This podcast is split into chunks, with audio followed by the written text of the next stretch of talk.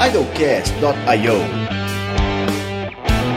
Podcast de tecnologia para o seu tempo ocioso.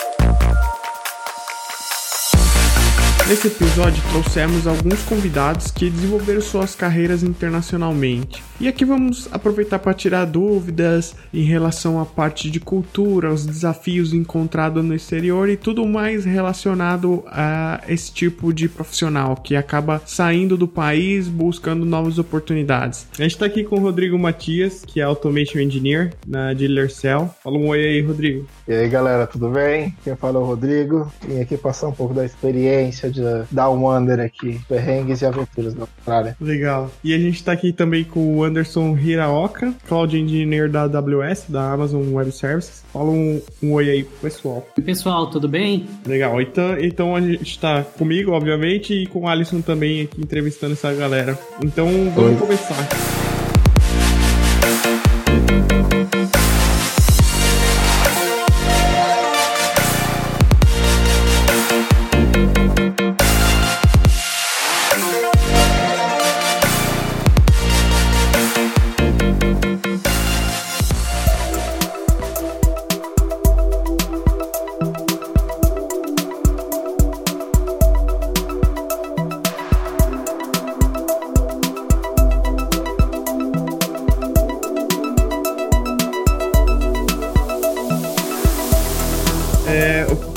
Primeiro tópico que a gente pensou é por que morar fora? Pode começar, o Anderson. É importante entender mais ou menos como que era a minha situação, né? Por que, que eu resolvi morar fora. Eu tinha uma vida estável no, no Brasil, estava trabalhando numa empresa parceiro da AWS, eu era arquiteto de soluções, e aí surgiu a oportunidade de trabalhar no exterior. Na verdade, eu sempre quis, eu sempre quis trabalhar, é, trabalhar no exterior, né, para uma experiência de uma experiência de vida, né? De, de você morar no, em outro país, viver uma nova cultura é, e também por pela situação econômica do, do Brasil, né? Anteriormente eu estava trabalhando num, antes de eu trabalhar nessa empresa eu trabalhava numa empresa é, trabalhei por 11 anos nessa empresa e acabei sendo mandado embora porque acabou o projeto, né? E isso me fez, né? Me motivou a morar a morar fora. A situação do país tinha sido até assaltado, levaram o meu celular e aí foi o que me motivou, né? Celular, situação do país e experiência de morar fora e aprender uma nova, uma nova cultura. Entendi, foi o, a questão do celular foi o gatilho para foi o último, último motivo que precisou, né, para sair, falar, ah, vou sair disso aquilo. Então, eu trabalhei a vida inteira, né, a ano inteiro assim para comprar o celular, o cara vem e leva em um minuto, né? É, então. Dois caras e uma moto. E, é, e, e, fica por isso mesmo, né, velho? Esse que é o pior, né? Exato, você sabe que, que ele vai ficar de boa e você que vai ficar com o trauma do assalto e as, e as prestações para pagar, né? Isso é muito complicado. E, Oros, como é que foi a questão da sua família? É, tipo assim, eles receberam bem a sua ideia? Teve muito conflito, assim, para querer sair? Porque afinal muda a vida de todo mundo, né? Não é só a sua, né? Então, é... em casa eu digo que eu que sou o calcanhar de Aquiles, né? Eu que tomo a decisão. Uhum. Eu pensava, eu pensava, até a minha, minha mulher se impor, né? E aí a voz dela foi a última. É, ela falou, bom, e apareceu essa oportunidade, é, se o momento é agora, se você né, pretende morar fora mesmo é, alguma vez na sua vida, acho que o momento é agora. E aí eu conversei com a minha filha também, né? Minha filha foi e falou: Ó, vamos. Aí acabou vindo todo mundo. Vim, vim com a minha filha, com a minha esposa, ó, trouxe até o namorado da minha filha, os bichos, né? Os gatos, dois gatos. Vim com a família, família buscar pé. E viemos pra cá, né? Pra, pra África do Sul, tô aqui em Cape Town e trabalhando na, na AWS. O ah, início foi difícil, né? Mas agora já tá, tá se assentando todas as coisas. É porque o pessoal não entende que não é só, tipo, se mudar, tem toda a questão cultural em volta também que a gente precisa se adaptar, né? Porque, por exemplo, você tá indo pra casa, é, tipo, o país de outras pessoas, com os costumes de outra, outras pessoas. Então, é, eu acho que no começo essa transição é muito complicada, né? Exatamente, é difícil, mesmo com o suporte da empresa, né? Location que a empresa, a empresa te ajuda, tem a questão também. É imóveis, a gente pensa que vai achar a casa dos sonhos e às vezes não é, e aí imóvel também é caro. Então tem todas essas coisas, né? Quando a gente chega, a gente pisa no país, a gente sente mesmo o que que, né, aonde a gente tá, onde a gente tá pisando. A gente começa a vivenciar, tem a questão dos impostos também. Quando a gente sai do Brasil, a gente pensa que vai ser tudo, né? São flores. Mas nem tudo é assim. É, ex exato. Eu costumo falar isso com a, com a, minha esposa também, que, por exemplo, assim, é, aqui a gente tem alguns defeitos, ok, mas são defeitos que a gente já conhece, né?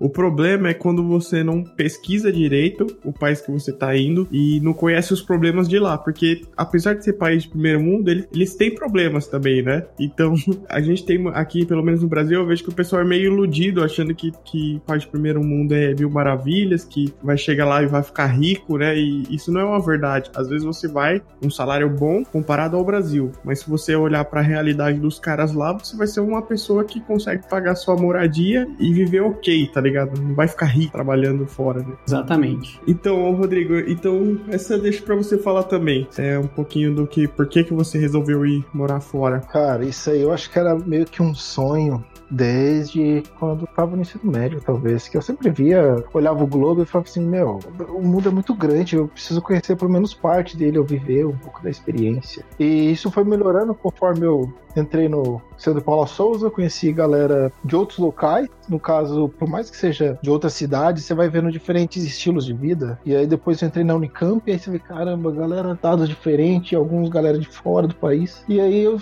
sempre com isso aí em mind. E entrei na consultoria, fiquei um tempo na consultoria e falei, meu, o Brasil aparentemente vai melhorar muita coisa e eu vou ter que deixar meu idioma muito bom. Vamos fazer um tour pela para fora do país. Inicialmente, eu pensava ir pra Irlanda e depois mudei pro Canadá, que um amigo meu tinha voltado do Canadá, trabalhava junto, tinha pegado sponsor lá e tudo mais, mas voltou por um tempo. E no final das contas resolvi ir pra Austrália. Falei assim, ah, vamos fazer seis meses de inglês na Austrália e ver o que que dá. Depois eu volto pro Brasil, né? Mas no final eu gostei muito daqui e seis meses para aprender inglês, sinceramente, não é o suficiente. não. não, não é o suficiente. E eu fui ficando. E fui fazendo. Fiz inglês, aí eu fiz alguns cursos, diplomas, no caso, que é considerado aqui. Conhecendo muita gente, conheci gente do mundo inteiro.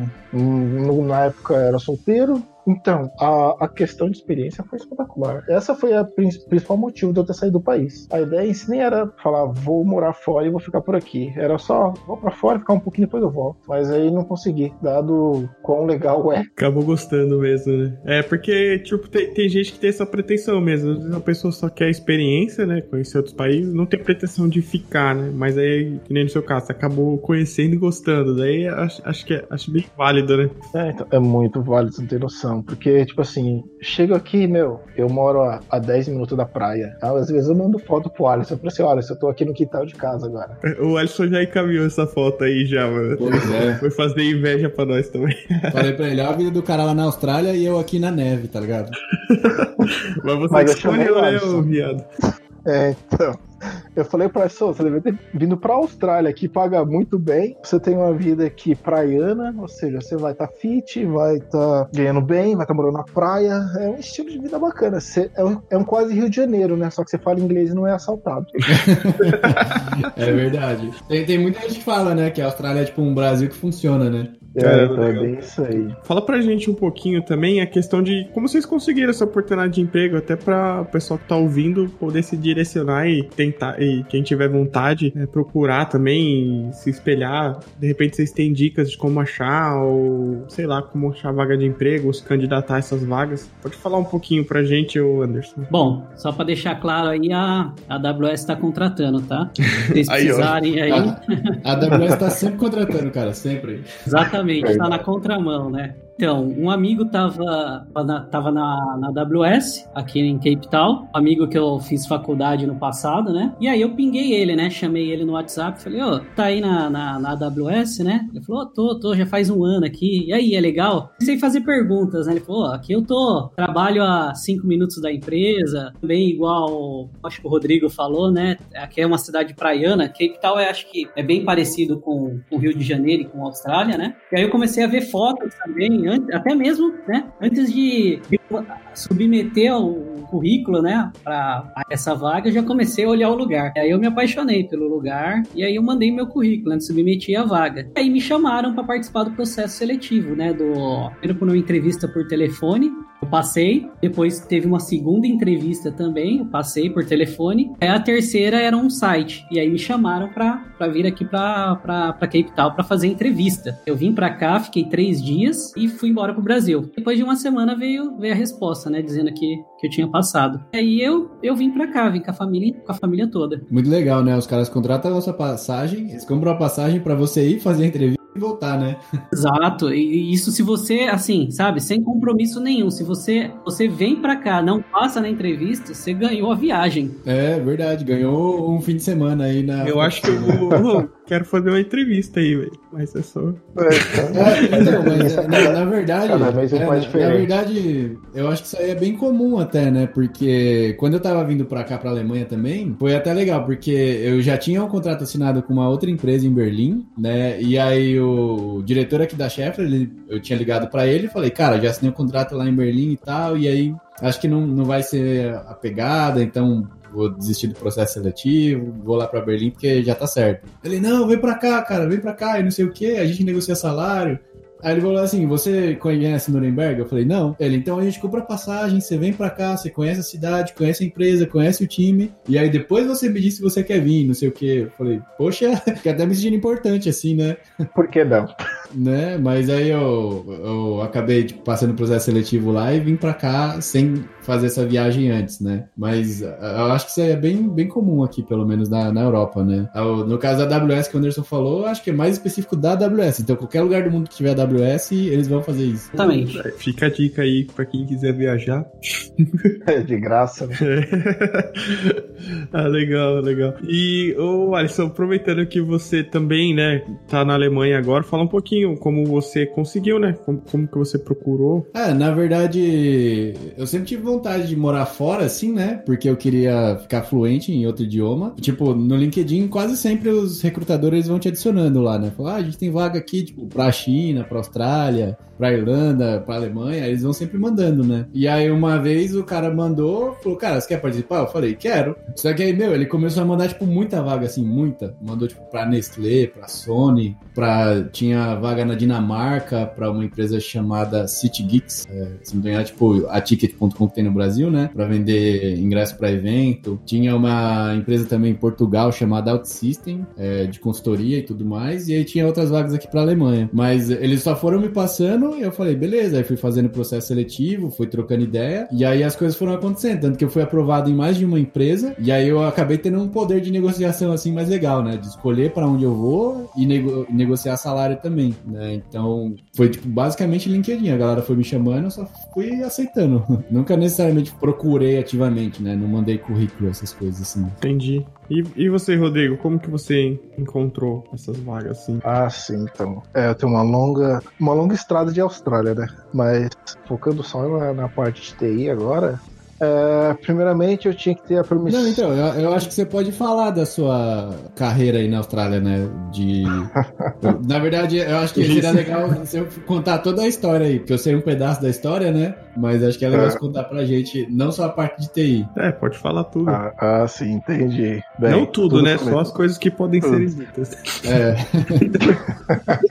sim, né? Tem bastante parte aí que pode ser falado aí. Ah, tudo começou em 2015. Resolvi embarcar para a Austrália. Enfim, aprender inglês, como todo brasileiro, dólar é caro, você tem que trabalhar. E na Austrália você não pode trabalhar full time. É, no caso, no Brasil é trabalhar 40 horas, só meio período. E ninguém faz isso aqui na Austrália. Ah, porque é restrição de visto. Ah, você como estudante, sim, você não pode trabalhar aqui as 40 horas, porque isso, uma realidade australiana é preguiçoso. Eles não gostam de estudar, entendeu? e é, então, são, são verdades, né? Que tem que ser dito às vezes. E... Ah, mano, com a praia aí no quintal também, quem vai querer estudar, cara?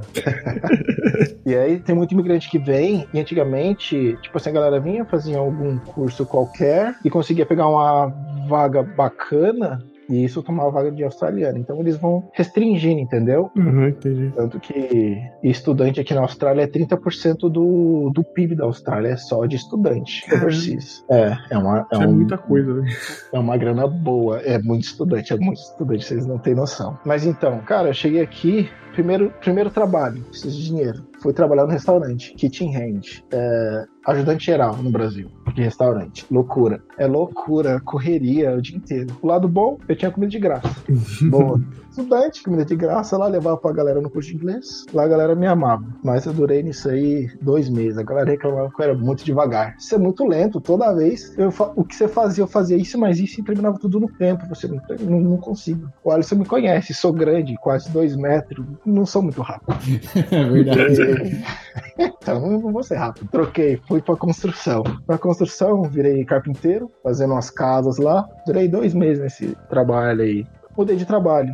Virei. Foi quando eu resolvi, não, vou fazer alguma coisa legal que eu possa aprender e virar. ganhar um sponsor aqui, talvez. Virei eletricista aqui. Eletricista é uma profissão legal na Austrália, paga muito bem. Fui lá, fiz mais ou menos o apprenticeship e fiquei dois anos na área. Trabalhava com os libaneses, engraçado. Aprendi muita gíria, muita gíria, que aqui a, a comunidade libanesa é muito forte também. Aí fica uma, uma questão de inglês meio libanês, assim, é bem engraçado, o sotaque e tal, é legal. Fiquei uma um tempo na, na elétrica, depois um amigo meu brasileiro abriu uma empresa de carpintaria, construí dois prédios, literalmente era o líder. Aí foi quando minha conheci minha fiança, minha noiva no caso, e resolvemos, vamos ficar na Austrália? Vamos. Aí foi quando eu, eu resol- nós resolvemos fazer mestrado e eu teria permissão para trabalhar. E aí vem como eu comecei a aplicar para TI novamente. Primeiramente, eu entrei em todos os grupos de brasileiro que tem TI, porque aqui a comunidade TI é muito forte. Tem um grupo que chama ITBR, eles têm de todas as áreas existentes de TI, literalmente. Tem DevOps, tem QA, tem PM, tudo vocês imaginam. E lá vai, vai, faz- vai minerando, né? Vai conhecendo gente, falando com pessoas e vai aplicando nos portais. E um dia foi quando um cara postou no grupo, ó, tem essa vaga aqui, uma cidade chamada Wollongong. Estão procurando tester. A hora que ele postou, já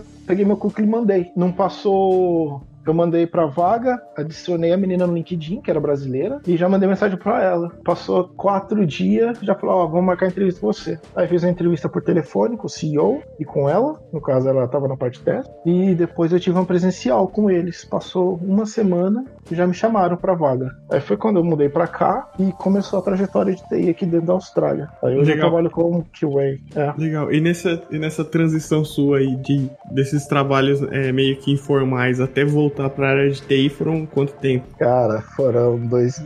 Comecei aqui em 2015, 16, 17, 18 e comecei. Na 19 eu tava no Brasil. Foi até o finalzinho de 2018. Foi isso. Muita experiência, cara. Então, então você chegou a voltar pro Brasil antes de, de se aplicar de novo pra vaga de TI? Sim, é que eu fui de férias aí, né? Ah, entendi. Não, férias bem longa, né? O cara foi nas férias dele e ficou lá, né? Eu fui. Eu acho que eu fiz 60 dias de férias ou 40 dias de férias, não sei, uma coisa assim. Aí eu fiquei no Brasil aí um tempinho com a minha noiva e tal. Aí depois eu voltei pra cá focado, estudando umas 12 horas por dia pra variar, né? Pra conseguir fazer o catch-up de como tava o mundo, né? Na parte de TI novamente. Mas foi uma experiência muito bacana. E eu acho que muita coisa que eu aprendi fora da área eu consigo aplicar hoje em TI. São coisas diferentes, mas que você consegue uma relação, essa questão de gerenciamento que eu não tinha, que eu tive que construir dois prédios lá, mas eu tinha seis, sete caras que eu tinha que falar o que fazer, como acontece, cronograma, várias coisas, bem legal.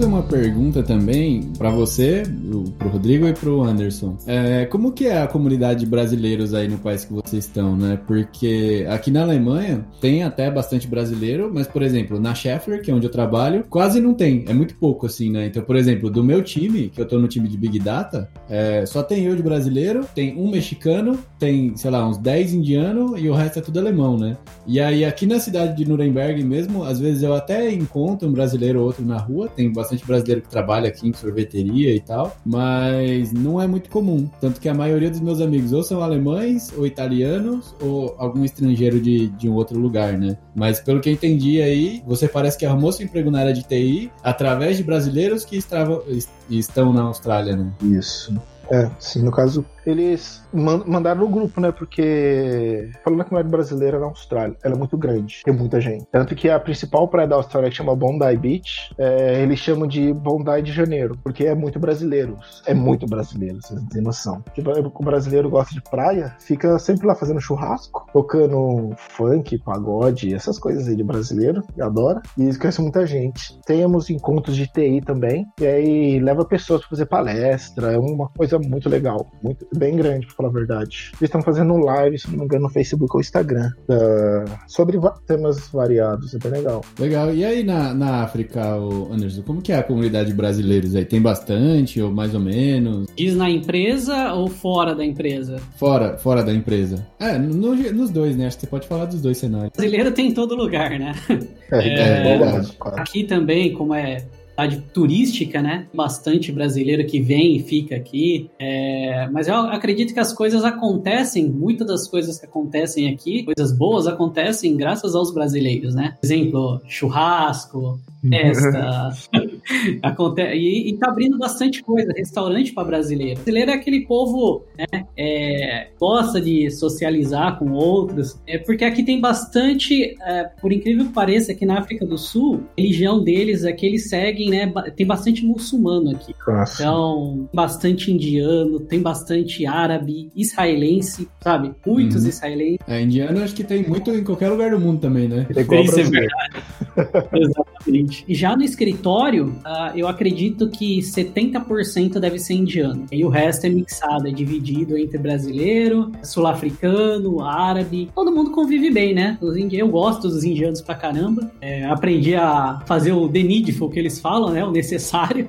E, e assim a gente assim a gente vai tocando a vida. Mas, cara, eu acho que se não fosse pelos brasileiros, assim, eu acho que quando você chega num país, até a questão de adaptação, tudo. Se não fossem os brasileiros, é, eu cheguei aqui, um amigo meu já me ajudou com a tirar a documentação de carro, ajudou a comprar um carro, como que eu fazia para ver que aquele carro era bom ou não, fazer uma vistoria no carro e a, a, até alugar casa, porque quando você chega você tem que pagar acho que dois, três meses de aluguel. Sim, a Amazon sim, ajuda. Né? A Amazon dá aquela cartinha dizendo que você vindo para cá trabalho e tudo, mas eles pedem geralmente um fiador, uma pessoa que esteja aqui, né? E aí, isso que os brasileiros ajudam também. Eu acho que se não fossem os brasileiros, é, não seria fácil, não, viu? É ah, legal isso aí. Então, para mim, eu, eu não tive esse problema, né? Na verdade, aqui ninguém me ajudou, né? Alugar casa, nada, porque eu não conheço muitos brasileiros aqui. Eu acho que eu conheço um cara só, que vai correr com a gente no domingo lá de vez em quando. Mas quando eu vim, a Scheffler, ela pagou uma empresa chamada Santa Fé. A empresa é da Espanha, mas eles tipo, na Europa inteira. E aí eles me acompanharam em todo o processo, desde de visto, documentação, registro na prefeitura, é, achar apartamento. Então, por exemplo, a consultora, ela foi na minha casa, né, me pegou de carro, aí a gente visitou três apartamentos, escolhemos um apartamento, ela registrou água, luz, telefone, tudo, aí paguei o early deposit, né, security deposit, na verdade, que é quando você vai morar. E aí, uma coisa que eu achei legal daqui da Alemanha, não sei se é igual nos outros países, que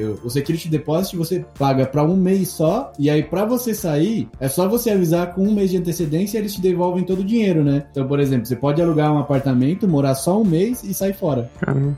Entendi. Pode ser. Então, olha, aí eu não, não, sei se essas leis são diferentes, né? Mas eu achei muito legal isso aqui da Alemanha, que é bem flexível, né? Então, eu posso morar, por exemplo, um mês aqui e depois de um mês falei, ah, não gostei, posso mudar para outro lugar e já era. Bacana. Aqui, aqui funciona primeiro o contrato são seis meses, depois, tipo assim, você não renovar o contrato, você só tem que dar visto de duas semanas. Você, ah, vou sair. Aí você conta duas semanas, você sai da casa. Sim. Entendi, sendo tipo, e... tem aqueles contratos longos, né? Porque aqui, aqui no Brasil a galera faz, acho que no mínimo seis meses, né? O contrato. Não, são, são 36 meses, cara, no Brasil. O Nossa, mínimo 36 meses? Não, acho que não, pô. Tem. É, é 36 meses o contrato. Eu tenho certeza disso porque eu aluguei apartamento aí e tal. O E eu até paguei uma multa. É, eu paguei uma multa absurda quando eu tive que vir pra cá, né? Só que é tipo assim: o, o contrato é de 36 meses normalmente, mas aí depois você pode sair depois de 18 meses sem pagar a multa, né? E aí Ah, a multa entendi. você paga lá o, o depósito calção, que a gente fala, né? Que é o equivalente Uhum. ao security deposit. E aí o tempo que você fica, eles vão reduzindo da multa lá do, do depósito calção. Então, por exemplo, eu tinha dado mais ou menos 5 mil reais de depósito calção, e aí eu morei sete meses no apartamento, e aí eu tive que vir aqui pra Alemanha, né? Então fui cancelar contrato lá e tal. E dos 5 mil, eu só recebi 400 reais. Nossa, Brasil sendo triste, Brasil. Mas, mas, Nossa. tipo, você vê que aqui os caras já fazem um esquema pra, pra só a imobiliária ganhar, tá ligado? Eles não estão preocupados com o cliente deles, nada dos tipos, né? Então é complicado. O Brasil é complicado. Eu tinha Não, uma história né, quando eu morava em República. Eu alugava uma casa no meu nome, no meu nome. Meu pai, né? É estudante.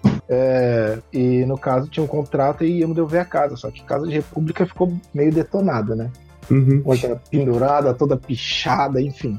Aí eu falei assim: ah, faz a revisão e vê quanto que fica pra arrumar. Tipo, eles cobraram 12 mil reais pra arrumar. Era só pintar o negócio, limpar os negócios lá. Eu falei assim: 12 mil reais. Eu, eu aí chamei um cara particular e falei: cara, faz o orçamento aí, vê quanto é que fica pra arrumar tudo isso aí. Ele cobrou 2 mil, 2 mil reais. Eu falei: nossa, não faz sentido nenhum esses negócios aí. Só pra complicar a vida É mesmo muito da pessoa. caro, né?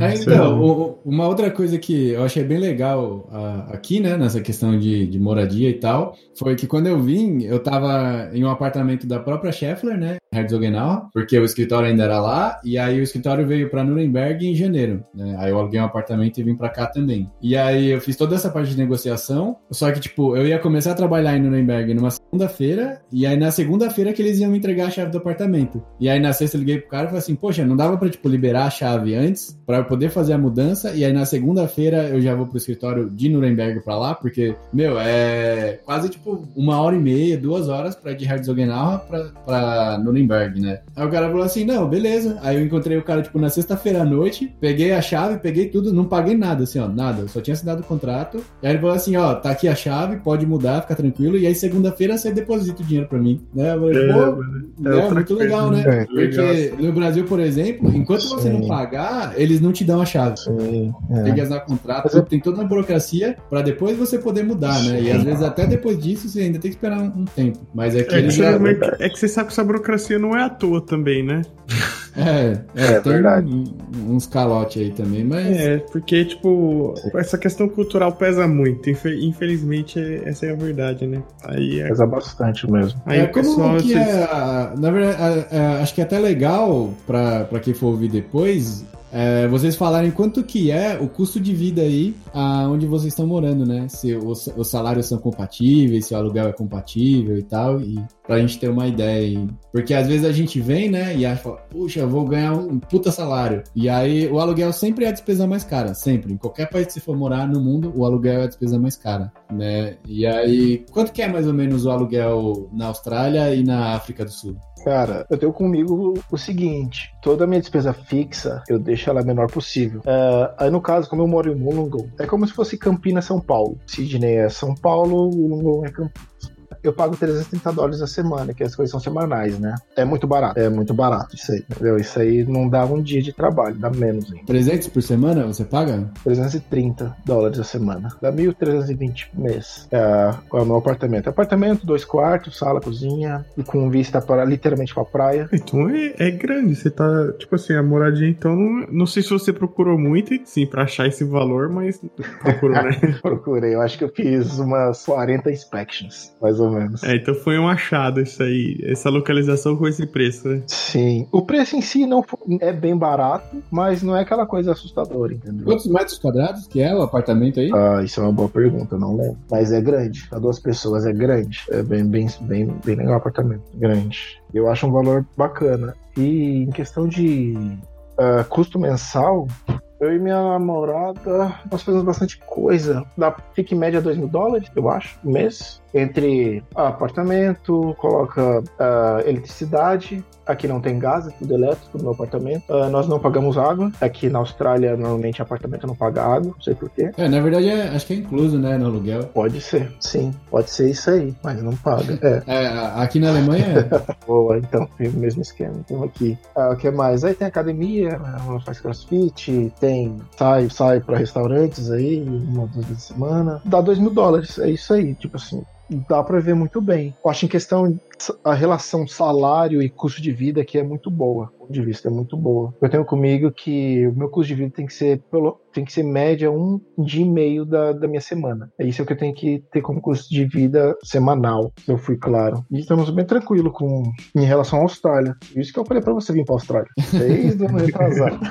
até, até eu fiquei interessado agora. É. E aí, Anderson, como que é aí na, na África do Sul custo de vida, aluguel e tal? É, só fazendo um adendo aqui, a Alisson, a, quando você perguntou, questionou como foi a, a vinda para cá, né, a relocação, a, a Amazon ela trabalha com uma empresa que faz esse relocation e ela te dá duas opções. Ou é a Amazon arruma tudo para você, ou você arruma tudo por conta. Ela te dá o dinheiro e você se vira. Eu preferia optar pelo dinheiro, porque ah, eu chego lá, eu me viro, eu arrumo as coisas. Até mesmo porque como eu trouxe meus gatos para cá, então tinha que ter uns pré-requisitos, né? Tinha que ter ou uma casa, um apartamento onde não tivesse facilidade para eles fugirem, né? Como eu trouxe, vim com a família inteira, tinha que ser um, apartamento que atendesse todo mundo, né? Então, quando eu cheguei, eu vim primeiro e eu acabei, como eu, eu tinha pressa para alugar uma coisa rápida, eu acabei pegando qualquer coisa. Mas atendendo os pré-requisitos de segurança para os gatos, né? Tendo a quantidade de quartos que eu queria. Eu mudei para um apartamento antigo, ah, mas era na frente da praia. Vim para um bairro que é mais ou menos parecido, é um bairro bem caro aqui, como se fosse no Guarujá e acabei pagando por isso, né? Ou seja, eu tinha, morava num lugar top, só que o apartamento não era tão top. O aluguel aqui, coisa mais cara que tem. Custo de vida, o custo de vida na África do Sul para alimentação, porte, o resto é baratíssimo. Com o que você ganha, dá para você comer fora todos os dias. É uma ideia, você pode ir num restaurante no estilo Outback, um restaurante mais caro, quatro pessoas vai gastar o equivalente a 50 reais. Total, Caramba, incluindo bebida. Muito barato. Nossa, cara. Nossa, isso é muito barato. É baratíssimo. De vida, dá pra você comer, compra também. Mercado já é mais o quase que um pouco menos que no Brasil. Você faz compra em mer mercado de qualidade, tipo mercado de pão de tipo um pão de açúcar aí do, do Brasil, né? E, ou seja, o que você ganha, você paga o aluguel e você vive, vive bem. Então, assim, o aluguel, quando eu morava nesse apartamento, pagava o equivalente a 5 mil reais por mês. Minha filha foi embora, o namorado também, ficou só eu e minha esposa. O que, que todo mundo faz geralmente? As pessoas alugam, fazem, quando chega no, no, aqui, eles alugam apartamentos por seis meses ou um ano, e depois no segundo ano, como já conhece a cidade, vai para o mais barato. Já fiz o contrário. A filha foi embora, foi todo mundo embora, eu aluguei um mais caro. Não, agora eu quero é, não, agora eu entendi. Você fez, você fez de propósito um apartamento ruim para sua filha, sua filha e seu, e seu embora logo, né? Tudo planejado desde o é, início, olha lá. Sim. Ela vai escutar isso, é, vai voltar. Imagina, a hora que ela viu a foto, ela fala, pô, pai, precisou sair pra você fazer isso aí. Exato. Aí eu peguei uma casa dentro de um condomínio, né? Com garagem priva é, privativa, tem até piscina privada dentro do. É, aqui dentro desse, desse meu. É aquele apartamento térreo, sabe? Que tem uma extensão, tem um quintal no fundo. Ah, legal. Uhum. Agora, agora sim, eu digo que eu tenho qualidade de vida melhor ainda. Boa. A, a, moeda aí é dólar, né? Tem os. Não, não, não. Aqui a moeda é o rende. Ah, rende. É, o rende sul-africano, ele custa exatamente. Uh, o real é três vezes mais que o rende. Nossa. É desvalorizado. O que, que eu faço aqui? Recebo, né? Pago todas as despesas, aí o que sobra eu, tro eu troco com os brasileiros, né? Que estão vindo para cá viajar, agência de turismo aqui também, que vendem, rende para brasileiro e, e me depositam em real Brasil. Hum, aí você ganha uma grana, né? Porque aqui na Europa é o contrário, né? A galera recebe o dinheiro do Brasil. No seu caso, não tem nem como fazer isso, né? Pensa. Exatamente. E uma das facilidades também, o pessoal, Desde o primeiro dia, quando você chega aqui, a empresa que faz a relocação, ela te, ela te dá todo o auxílio para permanência residente, se você tiver interessado. Ah, legal. Porque assim, quando você vai, você vai com um visto temporário de trabalho, é isso, né? O visto é de 5 anos. Cinco anos, né? Entendi. E a sua ideia é ficar aí mesmo? É, é virar residente da, da África do Sul? Qual que são os seus planos? Bom, a minha ideia é ficar aqui mais esse ano, né? Ir para a Europa ou Estados Unidos, ou até mesmo voltar para o Brasil se a situação estiver boa, né? Acho que não, não vai estar. Tá. É, é, então. Vai, vai escolhendo o país aí já para você. Exatamente. E, e digam, e aí, o que, que você pretende fazer aí para frente? Né? Pretende ficar mais na Austrália? Ou, quer, ou vai virar cidadão do mundo mesmo e ficar passeando por aí, ficando um tempo cada canto? Queria eu virar cidadão do mundo, virar um nômade digital. Mas, não, a ideia é conseguir a residência aqui, que é o próximo passo, né?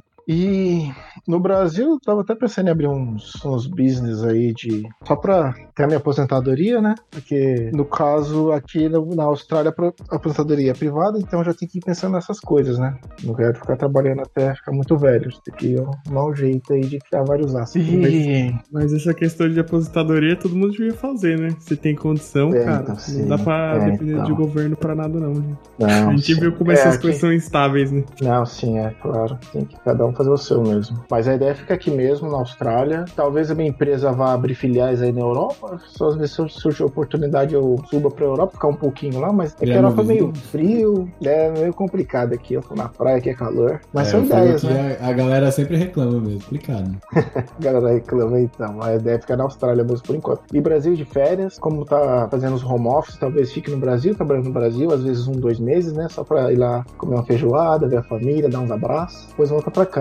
Mas a ideia é ficar estabelecida aqui na Austrália mesmo.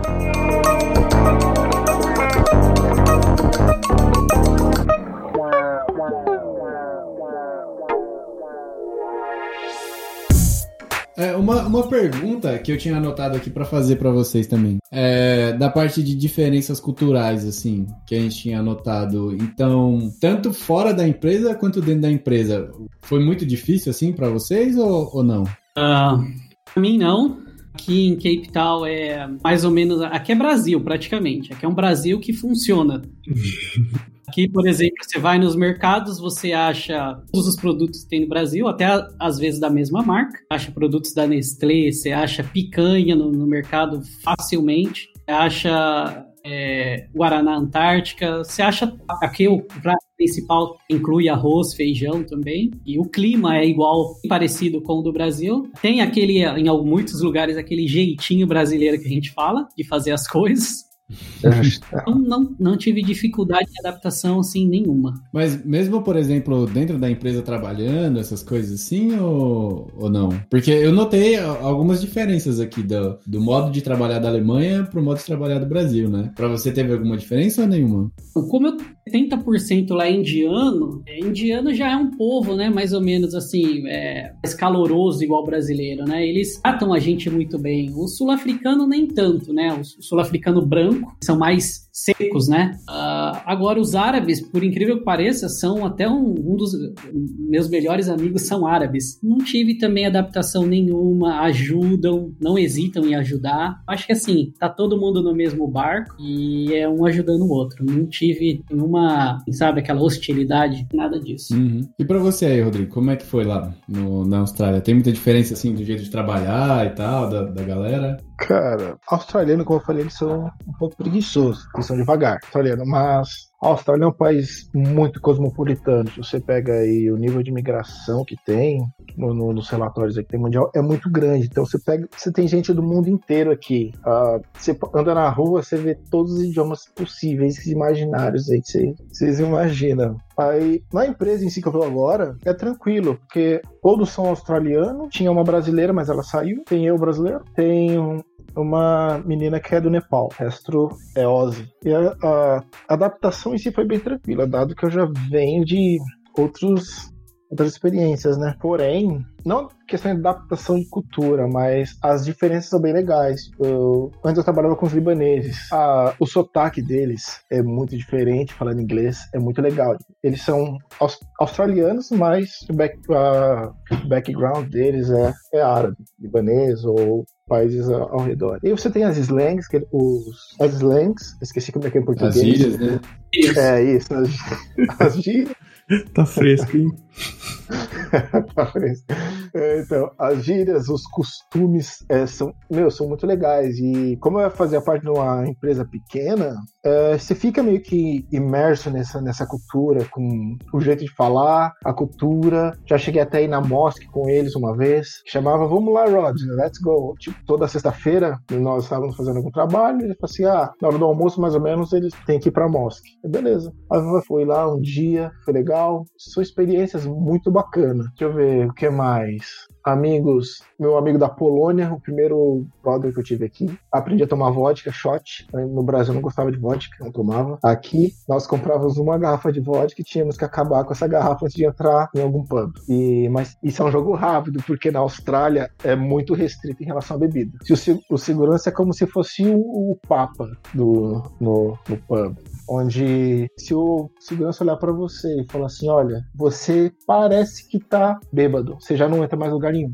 literalmente. Pode ir embora para casa, você não vai entrar. Ô, Rodrigo, mas essa, essas restrições de bebida são que, em que sentido, assim? Como assim você fala? Não, por exemplo, assim, é, não pode beber em público, eles, eles têm impostos muito altos em bebida, isso aí eu, eu sei, eu já ouvi falar, Sim, não sei se é verdade. Tipo, Sim, a verdade, ponto de ser proibitivo é, tomar cerveja. A galera fabrica cerveja aí. Não sei se é verdade isso aí. Não, é, tem no, gente no, no Canadá, cerveja, por exemplo, você tem que cobrir a garrafa com um saquinho de papel, né? Se for ah, tomar na rua. Ah, não, isso não também é, tem que ser. Não pode, não pode mostrar. Mas, não, o Poro Shop tá ali do lado e é barato. Tipo assim, o imposto em cima é muito alto, mas, tá, mas, mas você, você consegue comprar tranquilo. Entendi. Uma coisa muito barata é vinho aqui. Tem vinhos aqui que é 3 dólares. Eu vi no Brasil a galera tomando tá, e falar que legal. No Brasil tava 70 reais. Eu falei, não, não, não pode ser. Não pode ser, é 3 dólares.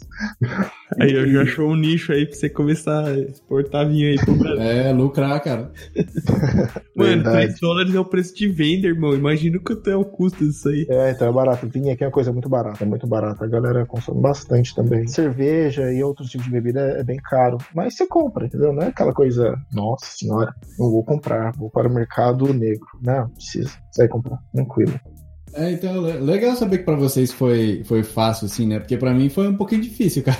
Foi muito simples, não. Até porque vocês estão em países que o, o, a língua nativa é inglês, né? Então fica mais fácil. Pra mim era alemão. E aí, imagina, eu cheguei aqui, cara, todas as placas eram tipo alemão, tudo tava em alemão. Eu falava, meu Deus, velho, não tem nenhum um subtitles assim, em inglês, alguma coisa. Difícil de chegar. É, cara, aí quando eu vim, eu tava numa cidade menor, chamada Herzogenaurach. E aí lá a galera não fala muito inglês inglês, né? Quando você tá, tipo, numa vila menor ou tá num, num lugarzinho menor, é, é, um pouquinho mais difícil de achar uma galera que fala inglês. Então imagina, no primeiro dia que eu tava lá, eu fui no mercado e aí, meu, a, a, o caixa do mercado ele não falava inglês. Eu falei, caramba, e agora, hein? Aí ela falando pra me pagar e eu não sabia quanto que era. Porque, meu, os números aqui é, é, tipo muito esquisito, tá ligado? É tipo ao contrário, né? Por exemplo, ao invés de você falar 20 e 1, você fala 1 e 20. Então, tipo, I in 20. É um bagulho muito doido.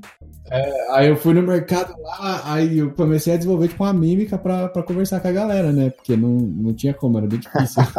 aí depois que eu mudei pra Nuremberg é mais fácil. Tem mais gente que fala é, inglês, né? Porque tem muito imigrante aqui também. Então tem bastante indiano, tem é, mexicano, tem muita gente que vem também do Panamá, da Colômbia. Tem bastante gente que fala espanhol aqui, né? O, o que... é, é bom você ter frisado essa questão, porque quando o pessoal fala da Alemanha, fala, ah, não, lá é tranquilo, vai só sabendo inglês que tá de boa. Então, tipo, não é bem assim, né? Ainda mais se você for pra uma cidade de de Sim. interior, assim, né? Porque. Você é, consegue a, se virar, né? Mas é difícil. É porque a impressão que, que eu tinha antes era que, tipo, ah, tá de boa, que era que nem outros países aí que a, que a língua principal. A, até eu já ouvi falar, não, o pessoal fala mais inglês lá, não sei o que lá. Eu falei, ah, sei lá, cara, estranho. Não, não, aqui o predominante é o alemão, cara. Tudo tá em alemão, o mercado, tudo, cara. Tanto que pra achar sal, essas coisas, foi difícil, cara.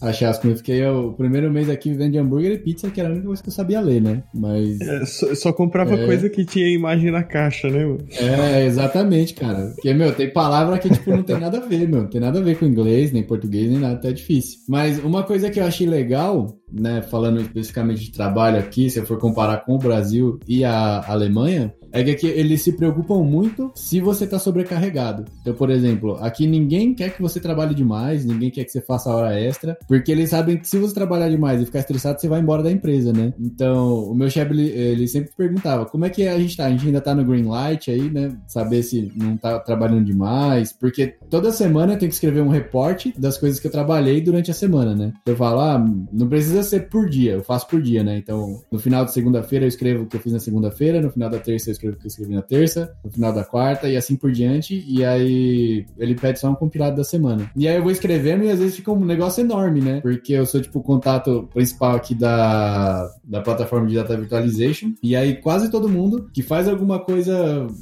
é, envolvida com dados, eles têm que me chamar para saber como acessa, para criar banco, para aceitar permissão, para criar automação, todas essas coisas assim, né? E eles sempre se preocupam se a gente está trabalhando demais. E aí você não pode fazer hora extra, cara, se eles vê, tipo, um, um, minuto, cinco minutos a mais no escritório, eles falam, meu, trabalhou demais, vai pra casa, porque a gente sabe que hora extra não te deixa produtivo, então é melhor você ficar em casa e continuar no dia seguinte, né? Nada é muito crítico assim. E aí, a questão das férias também, né? Aqui a gente tem 30 dias úteis de férias. Então, se você for fazer as contas, dá mais ou menos 45 dias corridos, é mais tempo. E você pode tirar férias quando você quiser, né? Você só fala com seu chefe, vou tirar férias tal dia, ou por exemplo, vou emendar esse fim de semana, descontar um dia das férias. E eles não estão nem aí, cara. Eles vão lá e só vão deixando você tirar férias quando você quer, quando for melhor para você, né? No, no Brasil, parece que a impressão que eu tinha é que eles querem fazer você valer até o último centavo do que eles estão te pagando, né? Então você não pode ficar, tipo, um segundo ocioso que eles falam assim, pô, né, tá ganhando bem aí, tem que trabalhar, não sei o que e tal. Aqui você tá trampando lá, você fala, meu, vou tomar um café, ou tipo, hoje eu vou sair mais cedo porque eu tenho que fazer isso. É muito tranquilo. Isso aí é mentalidade brasileiro, né? Parece que ah, para você estar tá produzindo, você tem que estar tá sendo visto, tem que estar tá lá. Isso aí é do, quando eu trabalhava numa empresa lá, uma empresa brasileira também, é, era a mesma coisa. O chefe eu falo assim, quando eu trabalhava numa empresa brasileira, porque eu trabalhei muito tempo para empresa de fora, né? Quando eu estava no Brasil, eu estava trabalhando para uma empresa americana, era outro mindset. Trabalhava de casa muitas vezes e ninguém ficava te olhando, mesmo quando não tinha trabalho, ia fazer outras coisas, ia estudar. Aí quando você trabalha para uma empresa brasileira ou quando o seu chefe é brasileiro, ele fica em cima, né? É, então, para mim, esse choque para mim foi muito grande, cara, porque às vezes aqui a gente fica tipo, mais tranquilo e tal, e meu, Ninguém tá nem aí. Eles falam assim, não, é bom porque você não se estressa, né? Você consegue ser mais produtivo e tal. Mas no Brasil era sempre assim, não, tem que trabalhar, fulano tá sem fazer nada, fulano tá sem fazer nada, não sei quem tá sem fazer nada, né? Então, por exemplo, aqui você pode emendar feriado, tudo que é de boa, né? No, no Brasil é mais assim, Ih, tá querendo emendar feriado demais. Ou se você sai, tipo, sei lá, uma vez na semana, duas da tarde ou três da tarde, já começa aquela fofoca. Aqui o pessoal fala assim, não, é seu direito, cara. Pode sair mais cedo, vai no médico, faz o que você tiver que fazer, amanhã a gente conversa. Ô, Alisson, mas o pessoal também não entende que, tipo assim, é, que a empresa aqui no Brasil, ela pensa muito na questão de hora. Então, tipo, por exemplo, ah, você tem que trabalhar 44 horas semanais, vamos supor. Então, eles, eles cobram até esse último minuto. E quando uma, e, e, tem empresa que ainda cobra até o, a questão de do hora extra. Eu trabalhei numa empresa que é, chegou uma, uma época que a gente tava com muito problema no software e a gente começou a ficar até mais tarde. Isso virou rotina. Aí a gente tava saindo pra ir embora, aí no horário normal, que era tipo das, das 9 às 6. A gente tava saindo 6 horas, o, o dono da empresa vira assim, vão embora cedo hoje? Eu olhei assim, como assim embora cedo? Tô indo embora no horário, velho. Eu, eu, sei que empresa que é essa. Foi a que a gente trabalhou é. junto lá, né? Isso. Então, tipo, eu tô numa empresa hoje, cara, que eu gosto muito, porque ninguém, assim, apesar dela ser brasileira, eles não ficam muito no meu pé nessa questão. É claro que você tem que mostrar resultado, né? Obviamente. Mas, por exemplo, a gente faz as reuniões do Scrum e você dá o seu reporte lá muito rápido. No começo o pessoal não entendia que aquilo ali não era um, tipo, é, ninguém tava questionando se estava trabalhando ou não, mas sim pra aquela questão da cerimônia do Scrum mesmo, para saber se tá andando, se tem problema e tudo mais. Então hoje, tipo, eu me reporto coisa de 15 minutos lá nessa daily e boa, tá ligado? Ninguém fica querendo saber se eu tô trabalhando 8 horas por dia e tudo mais. Então é, eu, eu gosto de trabalhar em empresa quando essa questão, tipo, de resultado, que é o que realmente vai importar no final. Não se você trabalhou 50 horas, mas sim se você entregou o objetivo que foi combinado, né? É verdade mesmo. Aqui mesmo, pra você ter uma ideia, meu chefe ele em outra sala, cara. A gente nem sabe onde ele tá. E aí a gente tem aquele esquema também de floating seats, né? Então você pega, você, a gente tem um, um locker, né? Um armarinho lá no, na empresa, onde você deixa suas coisas, né? Seu notebook, mouse, teclado, tudo. E aí sempre no final do expediente sua mesa tem que estar tá limpa, porque no outro dia pode ser que alguém venha e sente na sua mesa. Então, às vezes, por exemplo, tá um em cada canto do prédio, assim, e todo mundo tá trampando, tá ligado? É legal porque você acaba socializando com outras pessoas também, né? É, sim, é importante, né? Conhecer a galera aí da, da empresa. Sim, bacana, legal. Aqui na Austrália, no caso, temos sick day. Você pode tirar, tipo assim, ah, hoje eu não quero ir trabalhar. Você fala lá, tô de sick day. Tá, beleza. Ninguém fala nada. Happy days. A vida continua normal. Tanto que... Aqui também tem. tem é, é, você pode falar que você tá doente, né? Na verdade, só que na Alemanha são três dias, né? Então você pode falar assim, ah, cara, ah, tô com dor só. de cabeça, vou ficar três dias em casa e você não precisa de atestado, não precisa de nada, né? As pessoas, não, elas, confiam que você tá doente de verdade. Sim, é. aqui são mais ou menos uns 10 para mais. A galera tem uns... Tem uma galera que você tá sempre sick day aí. E não sei o que acontece, mas enfim, aqui é bem tranquilo em relação a isso também. E, e também. É porque é, é, é, é, difícil pra gente, por exemplo, principalmente aqui, a maioria das empresas, quando você coloca um. Tipo, você foi no médico, você deu atestado, ainda os caras ficam duvidando se aquele atestado é válido, sabe? Você tá zoado lá e, mano, isso, isso é muito ruim, cara. Muito ruim. É que nem eu falei, eu entendo tudo isso, eu entendo, porque é, aqui é complicado, não é para amador, a gente sabe disso, né? Porque assim, tem gente que se aproveita. É, eu já vi empresa tirar algumas coisas, algum benefício, porque o pessoal, tipo, vamos supor, se tivesse esse sick day aqui, cara, a galera ia exploitar isso aí demais, tá ligado? Ia, ia virar bagunça, tá ligado? Porque a gente sabe que ter, ter a, a, acho que a maioria das pessoas não quer trabalhar de verdade, quer só ganhar dinheiro no final do mês, mas não quer trabalhar. Pelo menos essa é, é a não sei, eu, eu acho que isso depende, né, de pessoa para pessoa, né? Porque, por exemplo, tem brasileiro aqui também e aqui a galera respeita, né? Não sei se se tem um filtro, tá ligado? É, eu não sei, acho que tem vários, tipo, de, de, cultura da empresa, tem todas essas coisas assim, envolvidas, né? Porque assim, eu já, eu já vi, tipo, eu trabalhei bastante empresa e eu vi muito isso acontecer, tá ligado? É, do pessoal se aproveitar de algumas situações da empresa. Não é nem defendendo a empresa, porque a gente sabe que tem, tem empresa que, que também não é lá essas coisas, a maioria também, né? Tipo, tudo que puder arrancar do funcionário vai arrancar também, né? Mas eu não sei se é, é um, então, é um comportamento exemplo, mútuo, né? É, mas por exemplo, quando eu trabalhava na Stone, é, a parte de TI lá, por exemplo, eles não marcavam ponto, não marcava nada, né? E era flexível.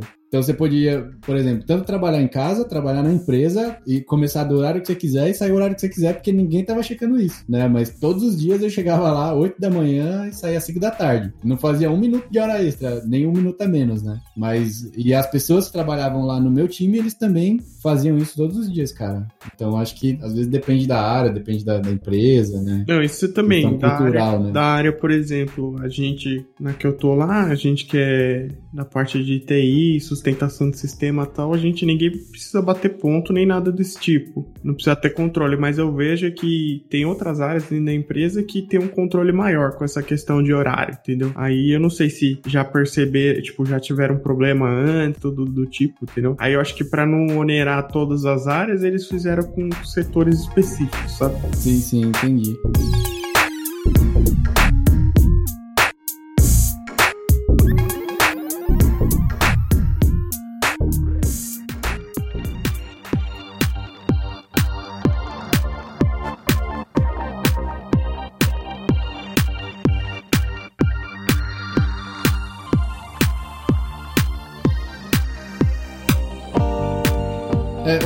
Questão também que acho que é legal pra gente esclarecer pra galera que vai ouvir depois, que às vezes a gente no Brasil tem meio que aquela síndrome de vira-lata, né? sempre acha que quem tá fora manja mais do que a gente, né? Tipo, sei lá, os indianos manjam mais, ou os americanos manjam mais, ou os ingleses manjam mais, ou o alemão manja mais. Vocês tiveram essa impressão de que a galera de fora eles são mais inteligentes do que a gente mesmo, ou não? Ah, quando eu cheguei, eu já tinha experiência, né, passada de trabalhar com indiano. Sabia que alguns eram bons, né, bem técnicos, outros não, nem tanto. Mas quando eu cheguei aqui, eu me surpreendi.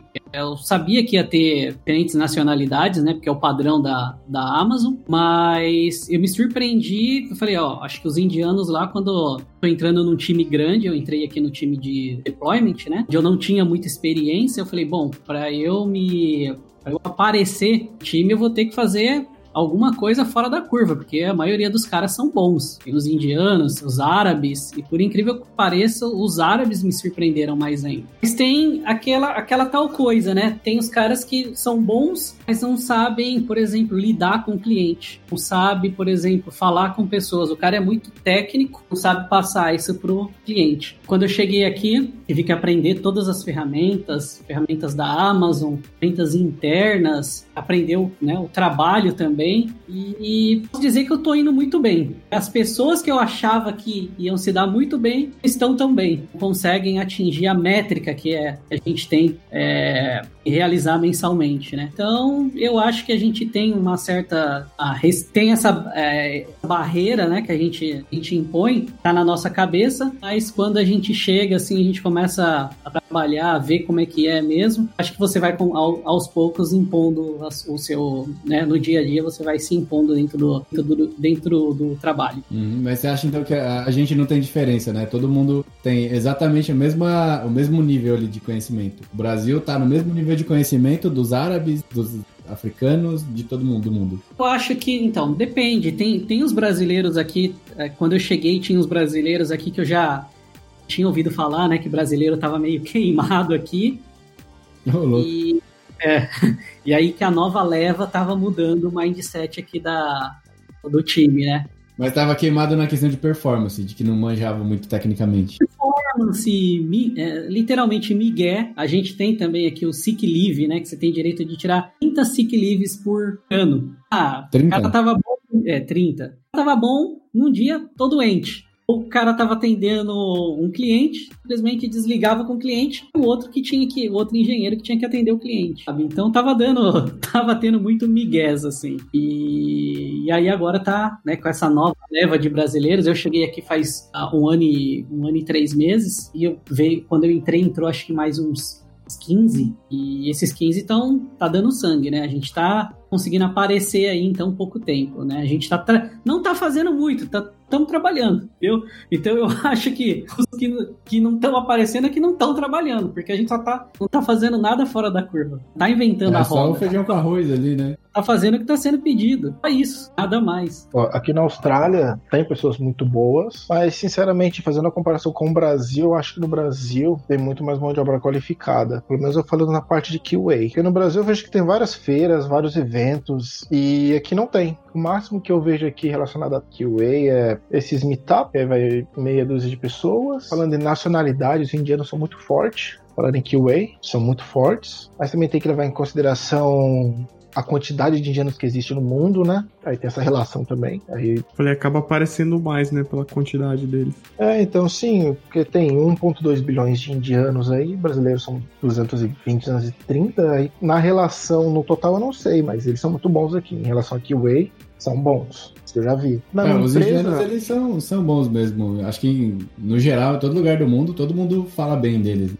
Falam bem, então. Por isso que tem o CEO da, Glo da, da Google, né? É, é verdade, o cara é indiano. É, sim. O... Na minha empresa em si, tinha a brasileira, que era de testes, era QA. Ela se, se sobressaiu, a galera gostava bastante dela. E agora tem eu, que tem que continuar, né? Fazendo um ótimo trabalho excepcional. Eles acham um brasileiro muito bons aqui nesse aspecto, questão de trabalhar. Eu acho que também pela questão de as coisas no Brasil ser mais difícil, você tem que ser o melhor do melhor do melhor do melhor para conseguir ser mais ou menos. Aqui você consegue se sobressair. Esse é o que eu vi, né? Em todos os trabalhos que eu fiz, não só em TI, mas é todos me amavam literalmente. E tanto que na empresa aqui a galera gosta bastante do meu trabalho e tanto que eles até brincam bastante comigo, né? Que como eu sou um cara que gosta de academia, já, já fui com o CEO, já, já levei até o CEO pra academia. Quase matei ele lá, mas são coisas que faz. Né? Normal, né? Faz parte. Então, aqui, por exemplo, na Alemanha, né? Eu acho que, tecnicamente falando, assim, no, no dia a dia de trabalho, eu não fiquei devendo nada pros caras, né? Muito pelo contrário, foi até engraçado que teve uma vez que um alemão, né? Eu entrei aqui no ano passado e aí meio que um mês depois o, o cara começou a trabalhar com a gente também, né? Aí ele é Data Architect e eu sou DevOps Engineer, né? Da parte de, de Big Data. Então a gente trabalha tudo junto no mesmo time. E aí ele falou, foi um negócio que ele me chamou pra conversar, ele achou até engraçado, né? Ele falou, meu, você deve ter bastante experiência na área, né? Eu falei, ah, eu trabalho faz um tempinho, sim. Por quê? Ele, porque eu fico reparando no dia a dia, eu geralmente sou o cara que pergunta, e você é o cara que é perguntado, né? Todo mundo vem na sua mesa para perguntar as coisas para você. Eu falei, é, pode acontecer, né? Eu conheço, tenho um pouco de experiência, então normal. Acho que isso é bom, né? Mas na parte acadêmica, pelo menos aqui na Europa, a galera eles estão bem na frente do, do que o Brasil, por exemplo. Porque eu trabalhei no Brasil praticamente 10 anos, né? E eu nunca trabalhei com nenhum doutor, nenhum. Dificilmente um cara assim tinha um mestrado, né? Muito raro. A maioria, tipo, fazia o, a faculdade ali e parava ali. Mas hoje no meu time eu acho que a gente deve ter, tipo, uns cinco ou seis doutores, né? Tem o mexicano que trabalha comigo, ele é doutor, ele fez doutorado na França, meu chefe é doutor, esse Data Architect ele é doutor, tem outro cara que tá terminando doutorado, tem um monte de cara lá também estavam terminando mestrado, tem uma menina que ela tem dois mestrados também na, na área de, de robótica lá e tal. Então, pelo menos a impressão que eu tive é que aqui, na parte acadêmica, o pessoal tá muito na frente do que a galera no Brasil, né? É claro que tem também doutores no Brasil e tal, tem mestres também no Brasil, mas aqui é muito mais comum você achar. É isso eu concordo com você plenamente. Ah, no Brasil, a academia e o meio empresarial não tem uma relação tão boa igual é aqui na Austrália ou aí na Alemanha. Eles ficam separados, concordo plenamente. Eu, eu acho que também o custo, né, cara? Eu acho que não é tão acessível assim, né? Tipo, é, exatamente. Por exemplo, no Brasil você tem que pagar tudo, né? Quando, quando você vende uma não, te, não teve uma boa base assim na educação, geralmente você tem que pagar tudo, né? Você vai pagar a faculdade, vai pagar o seu mestrado, vai pagar seu doutorado, vai pagar tudo. Aí aqui o ensino é gratuito, né? Desde da pré-escola até o seu doutorado é gratuito, né? Na Alemanha. Então a galera, tipo, só vai continuando. Então é muito comum você achar alguém que tem doutorado ou alguém que tem mestrado, né? No Brasil, por exemplo, se eu for pegar a, a Itacoaquecetua, por exemplo, que foi onde eu morei mais tempo, você quase não acha gente formada, né? Já é difícil. Você achar gente que tem o ensino superior. Aí quando você vai para São Paulo, quase todo mundo tem ensino superior, mas você quase não acha quem tem mestrado, por exemplo. Então, eu tava fazendo o MBA, né, que é o equivalente ao mestrado, né, o master, e aí todo mundo falava assim, nossa, cara, você é inteligente, ou tipo, falava assim, por que que você vai fazer isso? Não faz sentido, né, ninguém cobra isso de você. Então, eu percebi que o, o estudo acadêmico no Brasil é bem mais desvalorizado do que aqui. Sim, tem, tem essa questão, né, tipo, o pessoal fica, ah, o que que, tá, o, que que o mercado tá cobrando agora? Né? Aí quando começar a cobrar MBA, o pessoal vai começar a fazer, sabe? Ou cobrar algum tipo de tipo de elevação, né? Porque, porque por exemplo, pelo menos na área de TI, eu vejo que tem muito valor a questão da certificação, né? Então, quando o cara ele quer, quer tipo, se destacar, ele começa a ir pra, por esse ramo aí, daí, tipo, Aí cai nessa questão, nossa, cara, você, você é tipo, ah, você é muito, muito inteligente, não sei o que lá, e às vezes o cara só foi mesmo esforçado ali, né? Tipo, que é o que acontece na maioria dos casos, o cara só se esforçou para poder tirar a certificação e tudo mais, né? É, então, no, no, Brasil tem, a galera tá, tá muito nessa negócio de certificação, mas não sei como é que é no resto do mundo, né? O Anderson, acho que ele pode até falar pra gente, porque ele tem 100% das certificações da AWS, né? Todas. Eu tenho algumas de Linux lá e tal, mas pelo menos onde trabalho, ninguém liga para certificação, né? Como é que é aí para você, Anderson? Então, eu sempre, sempre tive o meu mindset voltado para certificação. No começo eu achava que isso não contava muito, né? Mas eu que vim, eu, eu era um cara de Microsoft, na época também eu tinha todas as certificações da Microsoft. O Brasil foi até bom, que eu até ganhava um mês de uma consultoria só para dizer que eu trabalhava para essa consultoria, é, com as certificações da Microsoft que eu tinha. Essa, essa consultoria ganhava usava minha certificação para ganhar a licitação, ganhar cliente. Aí depois eu tirei, comecei a mexer um pouco com Linux, aí eu tirei a EPI também, a, as básicas, né? E Citrix, VMware, eu fui de acordo com o mercado. O mercado tava bombando uma coisa, eu ia tirando aquilo lá. Mas eu fazia o treinamento também, bastante treinamentos da Microsoft, todos essas, esses centros de treinamentos, desde a K-Solution, Braz Figueiredo, os treinamentos de Linux também na For Linux, Utah, e E aí depois começou bombar um pouco cloud. Fiz treinamento na VMware, na New Horizons, eu acho. Lembro, escola, ela foi lá na Avenida Paulista e depois começou cloud pública, né? Eu comecei a estudar bastante. E foi até quando, quando eu vim para cá, para a Amazon, já tinha to, é, cinco certificações. Na época, o total era cinco certificações da Amazon: três Associate e duas Professional. Eu tirei, foi o que me ajudou a vir para cá. E antes de vir para cá, eu tava no parceiro também da Amazon, que lá era meta. Quero para determinado mês, eu quero que você tire essa certificação você tira aquela. Por isso que quando eu vim aqui para a Amazon já tinha assim, que a, a consultoria meio que obrigava a ter os profissionais a terem. E aí, quando eu vim para cá, para a Amazon, eu tirei todo, todo o restante, né? Porque aí fica até mais fácil. A Amazon, a gente tem plataformas que tem mais facilidade é, em decorrência do da leque de informações que a gente tem aqui internas, mas as plataformas de treinamento, como já tem também aberta para o mercado, Linux Academy, Cloud Guru, essas coisas, a gente tem ainda muito mais. Eu falei, bom, por que não, né? Já que eu tô aqui, só assim, se eu tô naquele lugar e a empresa tá pagando para eu tirar, por que não? Um benefício é, para mim, exato. Mas tem é, gente que eu não tem. também, as minhas certificações eu tenho por isso, né? A empresa tava pagando, tinha meta lá e tal. E aí eu fui tirando, cara.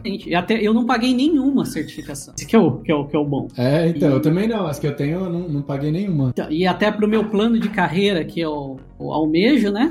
É, certificação é, é, necessário. Mas aí no, no seu time todo mundo também tem, tipo, 100% das certificações da AWS? Ou você acha que você é um cara mais fora da curva? Não, aqui ninguém tem todas. Ninguém tem todas, é só eu que tenho todas mesmo. Mas isso é porque é um plano de carreira que eu... É, aliás, é, é um caminho, né, um roadmap que eu tenho. Eu tô como Cloud Engineer, eu pretendo virar arquiteto, especialista. Então, para arquiteto você tem que ter algumas certificações, mas eu acho que tendo todas já acaba sendo um diferencial a mais. Hum, mas você tem mestrado também, essas coisas, ou mais só o bacharelado? Eu não, tenho bacharelado em, em sistema da informação e pós-graduação, MBA, né? Em uhum. segurança da informação. Entendi. Aí você acha que no, na parte acadêmica você podia parar por aí, ou você vê, por exemplo, você fazendo um doutorado, uma coisa assim? Porque, assim, quando eu tava no Brasil eu nunca tinha pensado nisso, mas depois que eu vim pra cá, eu fiquei mais interessado em dar essa continuidade, né? Então, eu, eu fiz a minha rematriculada matrícula na FIA para terminar a pós-graduação que eu tava fazendo lá. E aí depois eu vou ver se eu consigo engatar um doutorado aqui na Alemanha ou em algum lugar próximo daqui, né? Porque hoje tem as opções de fazer doutorado EAD lá e tal. Acho que pelo Coursera, né, eles têm alguns planos que você pode fazer por universidades dos Estados Unidos ou de Londres e tal, e tem a mesma validade de um, um certificado presencial. Isso é engraçado, é porque até eu, por exemplo, eu tenho bacharelado, eu tenho pós-graduação, e muita gente aqui tem colegial técnico, por exemplo. Sabe? Então, eu já parei para pensar nisso. Não sei é, se vale. Até pensei também em mestrado. Acho que essas coisas mestrado, não sei, posso estar falando bobagem, mas mestrado, PhD, PhD essas coisas, é, é, mais interessante quando você está fora do país, mesmo. Que Estados Unidos, Europa, eles valorizam isso mais. Ah, ah então, pra... essa é a impressão que eu tenho. Porque no meu time, por exemplo, ninguém tem certificação, né? Mas ninguém tá nem aí também. E eles sempre se preocupam com doutorado, mestrado e tal. Então, eu, eu não pretendo. É, bom, não posso dizer o dia de amanhã, mas hoje, a curto prazo, eu não pretendo ir na carreira acadêmica, a não ser se eu pretenda dar aula. Pretendo. Pretendo continuar na, na nessa área que eu tô mesmo e me aperfeiçoar mais em outras coisas, aprender outras coisas. É, eu, eu, vejo essa questão também, porque, por exemplo, é que eu falei, o investimento é alto. E às vezes esse investimento todo que você faz, ele não é. Tipo, você não, não tem tanta recompensa no sentido, tipo tipo, ah, você não vai atingir cargos muito mais altos, por exemplo, né? Então, é, pelo menos eu vejo pela minha linha de raciocínio. Eu sempre pensei nessa questão acadêmica e tal. Só que é que nem um primo meu tava me questionando, né? Por que você não faz tal coisa? Daí eu falei, cara, sendo bem sincero, isso vai agregar muito pouco para mim, pelo menos para o que eu faço, porque eu sou desenvolvedor, né? E eu não tenho pretensão, eu tenho, tipo, eu tenho pretensão de ficar mais um tempo na área técnica, então desenvolvendo soluções e tudo mais. E não sei, isso, tipo, eu, eu não consigo enxergar isso encaixando bem, sabe? É, agregando bastante ao ponto de valer todo esse investimento. É mais pessoal do profissional, né? Não é só dinheiro, é tempo também, né? Porque assim, você vai ter que fazer todo esse investimento, vai ter que é, abrir mão de algumas coisas que você quer fazer, passar tempo com a sua família família, porque não dá para levar na brincadeira isso aí, exige muito da pessoa. Né? É, e são anos, né, que demora para você concluir. Porque certificação, é, por exemplo, tem curso que é tipo 16 horas, 40 horas, então é um tempo bem curto, né? Agora, quando você vai para uma linha de mestrado, doutorado, já são tipo 3 anos, 4 anos. Sim, e não, e não dá para levar que nem uma graduação normal. É, ali você faz, você estuda de verdade, né? É verdade. E aí na, na Austrália aí, Rodrigo? Tá pensando em fazer um mestrado também, doutorado, sei lá, alguma coisa assim? Então, tenho em mente sim fazer um mestrado, talvez um doutorado. já tinha isso em mente desde a época da universidade, né? Essa eu prorroguei no caso. E quem faz o mestrado agora é minha noiva, ela tá fazendo mestrado. Vou falar para você que não é fácil. Os artigos que ela escreve eu fico de boca aberta. Tem uma universidade aqui do lado. E essa questão, eu acho, de a galera pensar 10 vezes de fazer um mestrado, eu acho, na questão no Brasil, eu acho que é porque como a galera viaja, é, faz uma viagem para ir pro trabalho, eu acho que é difícil a galera conseguir demandar tempo para ir fazer um mestrado que provavelmente ia ser do outro lado da cidade. Eu acho que não encontra tempo. É diferente, por exemplo, da Alemanha ou Austrália, onde eu trabalho a 15 minutos a pé do meu trabalho, a universidade muito boa é a 20 minutos a pé ou 5 minutos de carro. E essas são coisas que cons consegue conciliar. E eu acho que também é uma questão de conhecimento que você leva para a vida, talvez. Esse é o meu ponto de vista, né? Em relação ao mestrado. Pretendo fazer, talvez daqui a uns, uns dois anos, quando conseguir me estabelecer aqui na Austrália. E é isso, né, em relação ao mestrado. É, e... Não, é, é, verdade mesmo, cara. Essa questão da locomoção faz total diferença, cara. Total. E, e, a grana, né? É isso. É, aqui na Austrália é diferente, porque o governo ele paga para você, aí depois você faz o payback para ele. Isso ser na, na graduação, no mestrado, no doutorado. E aqui, se eu não me engano, na graduação funciona. Você faz a graduação, você começa a trabalhar e aí ele começa a descontar do seu salário. Eu acho que coisa de 30% até fazer o payoff de todo o curso. E no mestrado é, é mais ou menos isso também. Que eu acho muito legal esse tipo de iniciativa do governo, né? Não é uma coisa pública, aqui é uma participação muito público-privada, no caso das as universidades. O governo financia de um, de um jeito e depois o aluno paga pagando para o governo. Eu acho muito legal. As universidades são muito boas aqui, muito boas. Fora que você pode escolher, né? Você quer estudar, né? Que é o, é principal, né? É, mas é, o Rodrigo, tem essa questão que você levantou aí. Eu, eu me desencorajo porque, por exemplo, assim, aqui um MBA relevante já é muito caro, né? E assim, pô, eu não tenho um salário ruim comparado aos salários no Brasil e, e para mim já é complicado fazer, sabe? Pagar tudo do meu bolso. Então, tipo, imagina, que nem eu falei, eu moro longe, tudo mais. Tem toda essa questão, daí começa a virar, tipo, você começa, que nem eu falei, você começa a pesar tudo, você vê, cara, é, é muito, fica muito difícil, sabe? Eu sei que talvez, tipo, a recompensa é legal, né? Até pra questão pessoal, né? Porque assim, eu acho que a gente tem que desvincular um pouco essa questão de, de acadêmica com profissional, né? Eu acho que tem que ser uma coisa para você e o que ela agregar depois lá na frente é um bônus, né? Eu acho que vai acabar sendo um bônus. É verdade, né? Pra você ter uma ideia, ontem eu tava conversando com a FIA lá para terminar o meu MBA. É, para você ter uma ideia, a mensalidade tá. Para refazer a matrícula, eu vou ter que pagar R$ 1.800 e aí por mês vai ser R$ 1.500 que eu vou ter que pagar. Né? Então imagina, pro, pra média do salário assim no Brasil, cara, é quase impossível para quase para todo mundo fazer isso. Sim, então, tipo, eu tô nessa aí, Alisson, porque eu não vou fazer um MBA em qualquer. Tipo assim, eu acho que a gente tem que. É, não, eu acho que não vale a pena fazer um MBA em qualquer universidade só pra dizer que tem, porque eu acho que, é, por exemplo, o MBA é o próximo passo, né? Então, pelo menos para mim, eu não vejo sentido em fazer um MBA em, em uma universidade qualquer ruim, assim, só pra dizer que tem. Mas pô, esse valor é proibitivo. Ainda vai, por exemplo, eu sou casado, eu tenho filho, então, tipo, não é tão, tão simples assim. Né? É verdade. Isso é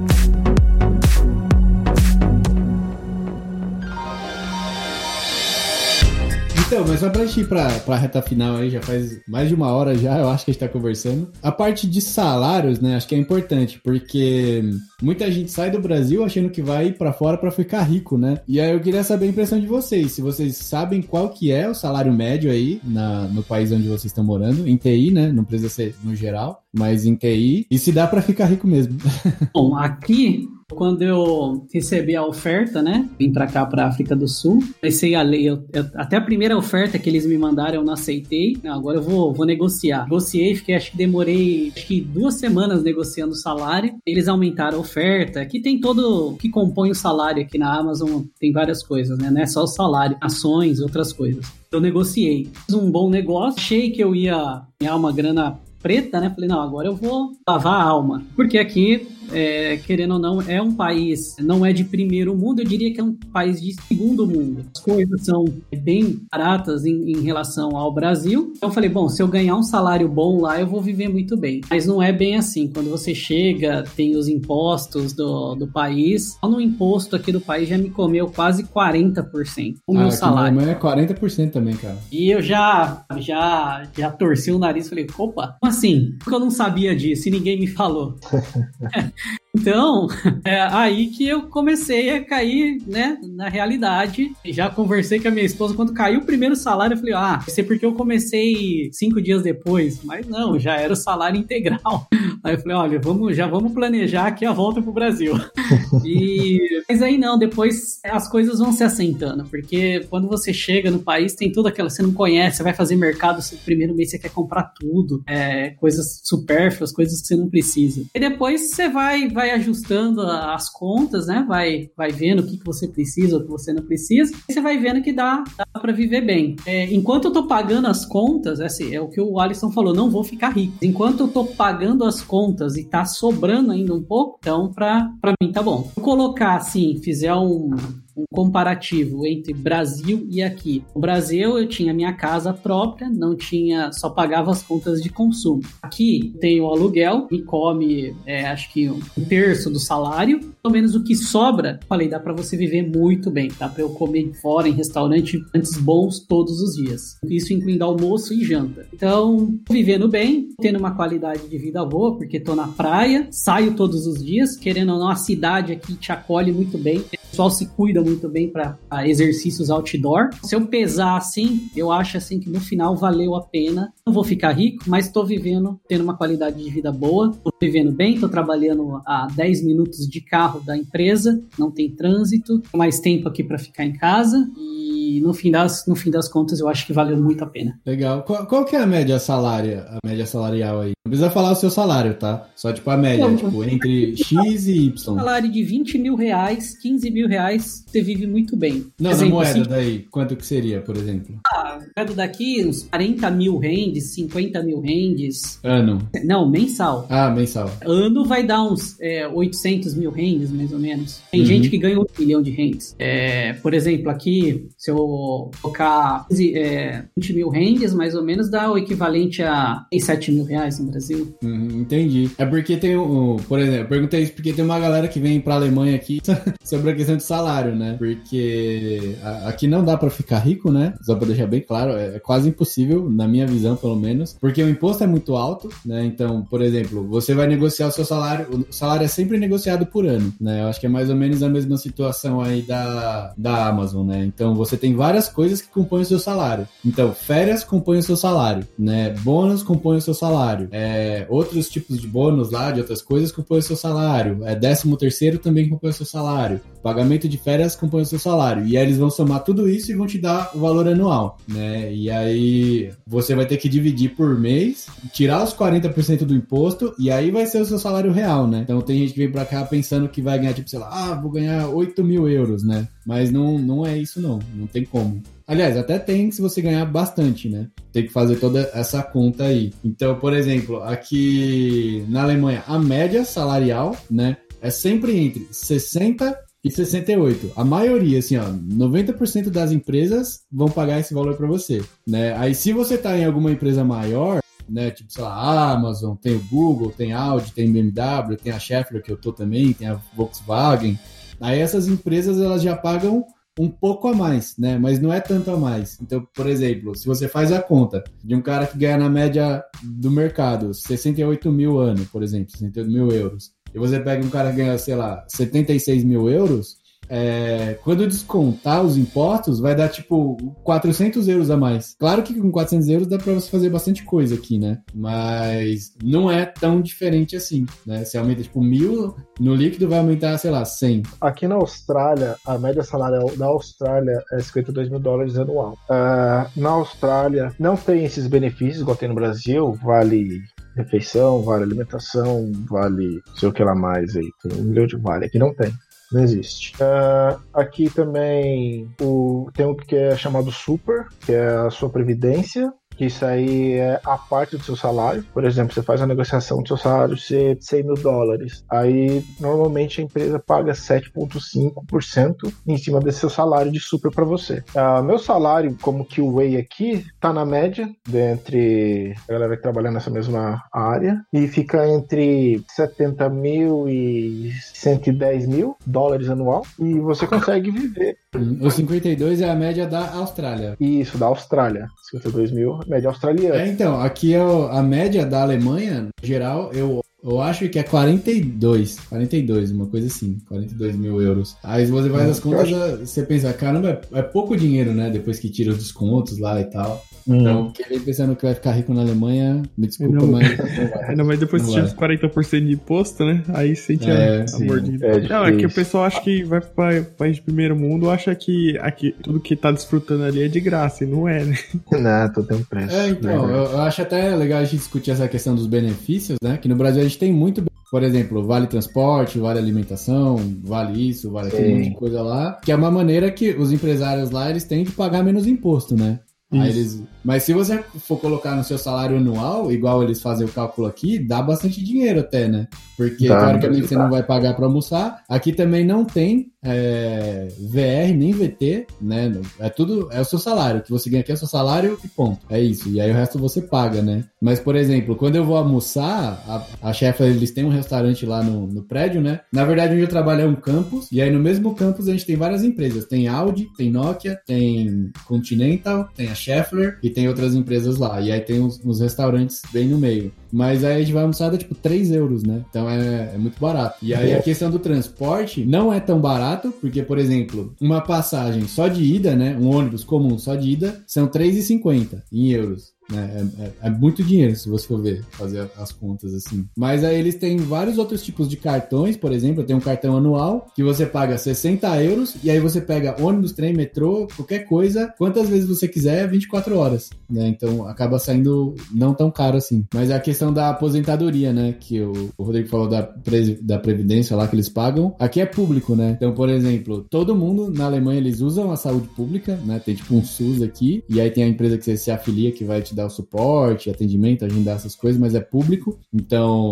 esse valor está descontado lá dos 40% do seu salário. E a aposentadoria também, né? Você pode pagar se você quiser, mas tudo está incluso no, no governo. Sim, entendi. Por isso dá alta taxa, né? Aqui é progressivo em relação salarial, né? Dependendo do seu, do seu montante salarial, vai aumentando a proporção de imposto que você paga. Acima dos 120 mil dólares, você já está pagando os seus 50% de salário só de imposto. Ah, em relação a benefício, a saúde aí, como que outros países? Que aqui, por exemplo, a gente tem é, convênio médico. Aqui não é convênio médico igual no Brasil, que você pode usar à vontade. Aqui é como se fosse meio que pré-pago. A Amazon faz um depósito anual, já tipo de, entrada, de upfront já, deposita uma quantia lá, você escolhe o plano que você quer, que vai desde o básico, intermediário até o avançado. Ela já faz um depósito daquele de um valor, aí você vai consumindo aquele valor acordo com os atendimentos. Cada atendimento tem um custo, né? Uma consulta tem um custo.